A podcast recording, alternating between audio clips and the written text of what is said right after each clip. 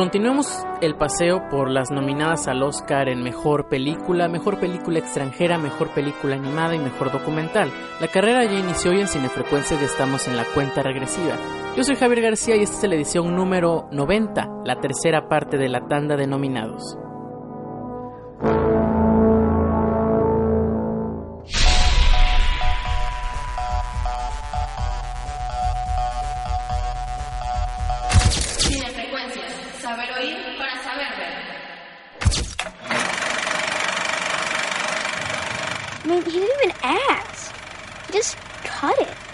My hair.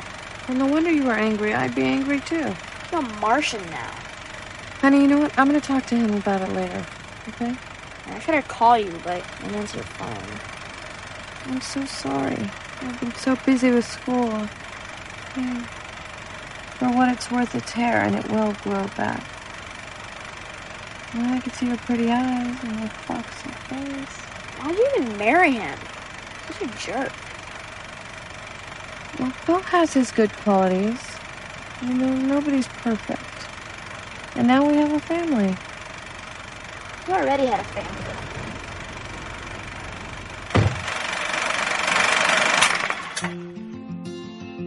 Richard Linklater nos regala una obra maestra que este año figura como una de las grandes favoritas de esta temporada de premios. Boyhood, con seis nominaciones, es la historia de Mason, un niño de 6 años, de una familia rota y en un periodo de 12 años, fue lo que tardó en rodarse la película, volviéndola casi realista o súper realista, con los diálogos tan ágiles y distintivos de su también director.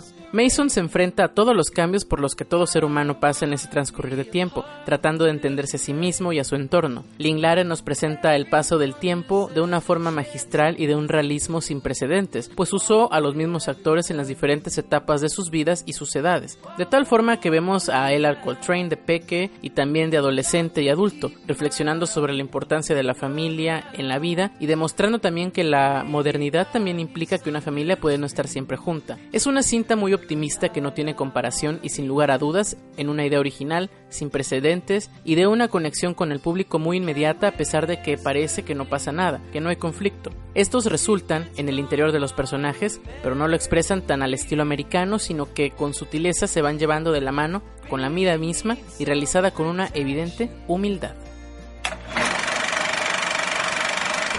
¿Y de dónde conoce Lourdes a tu profesor de guitarra? ¿A mi profesor de guitarra? Sí. Cuando hace un par de meses te pregunté de quién era ese número que cortó cuando yo atendí tu teléfono, me dijiste que era de tu profesor de guitarra. Como me pareció extraño, lo agendé. Y es raro que ahora llamo y atiende esta chica Lourdes, ¿o no? ya no tengo idea de qué me estás hablando. No sabes de qué te estoy hablando. No. Eso, Ariel. Y con todas las empresas de celulares que hay y todas las promociones que tienen, es rarísimo que esta chica justo le haya comprado la línea a tu profesor de guitarra. Sobre todo si vos nunca los presentaste. ¿No es una casualidad increíble? ¿Y? ¿Qué? Dame una respuesta porque si no le voy a preguntar a él. Romy, te pido por Romy, las pelotas. Contestame lo que te pregunto.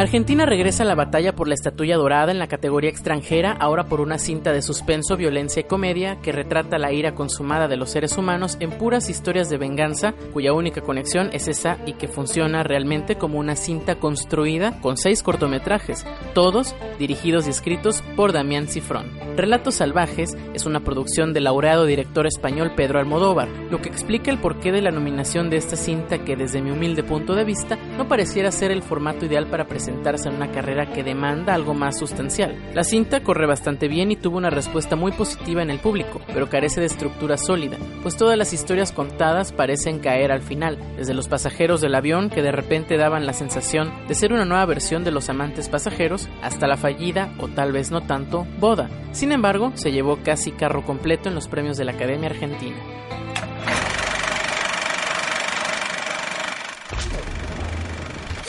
almost forgot. Can't have armed prisoners. How is this a plan? Oh, yeah, there you go. Once they see you as one of their own, even the testiest dragons can be trained. Right, bud? Give me that. What game are you playing? Ed, no game. We just want to meet Drago. Why? Because I'm going to change his mind about dragons. I can change yours. Uh, may I?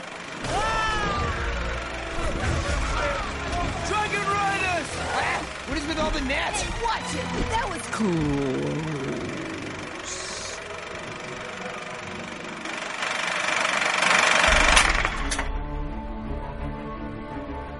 Dean Dubois dirige How to Train Your Dragon 2 o Cómo entrenar a tu dragón 2, la secuela de una historia que capturó al público hace unos años y que compitiera muy fuerte esa vez contra Toy Story 3, lo que indica que no siempre hay secuelas malas. En esta nueva historia decidieron no subestimar al público infantil nuevamente con temas que parecieran tabú en otras casas productoras de cine infantil, como la muerte, y la forma en que está presentada parece simplemente hermosa y conmovedora. En esta, Hippo y Chimuelo se enfrentan ya no a otros dragones, sino a un humano que ha decidido tener el control sobre un dragón legendario, que a su vez tendría el control sobre todos los demás dragones, y de una u otra forma poder conquistar este fantástico mundo que se creó alrededor de esta historia con una estructura sólida que no parece forzada como la mayoría de las secuelas, sino con un giro argumental que permite que el personaje evolucione en pensamiento de acuerdo a su entorno y también a su edad. Quand j'arrivais au bord de cet immense trou, tous les poils de mon corps montaient. J'ai jamais vu une situation pareille. Là, j'ai senti dérouler devant moi, quelques fractions de secondes, l'histoire de l'humanité, l'histoire des constructions de pyramides, la tour de Babel, les mines du roi Salomon. On n'écoutait pas le son d'une seule machine là-dedans. On écoutait seulement les murmures de 50 000 personnes dans un grand trou. Les conversations, les bruits, les bruits mélangés avec ces touches manuelles. Vraiment, je suis venu au début du temps.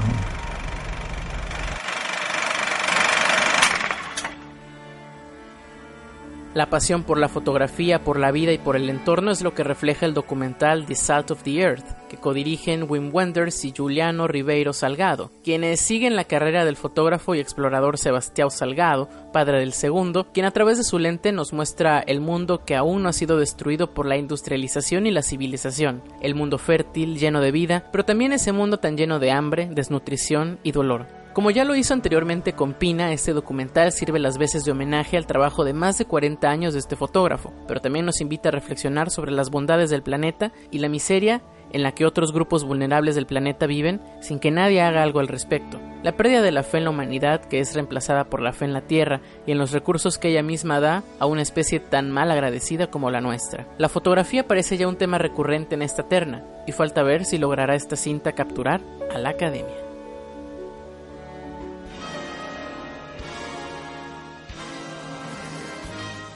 El próximo martes 17 de febrero no te pierdas el siguiente especial y todos los viernes de este mes las predicciones por el 104.1 FM desde Villahermosa, Tabasco o al resto del mundo en www.xbt.com en punto de las 5 de la tarde. Escríbenos en el Facebook y Twitter de Cinefrecuencias y cuéntanos cómo va tu quiniela. Ya también estamos en Google. Un gusto saludarte, yo soy Javier García, nos vemos pronto.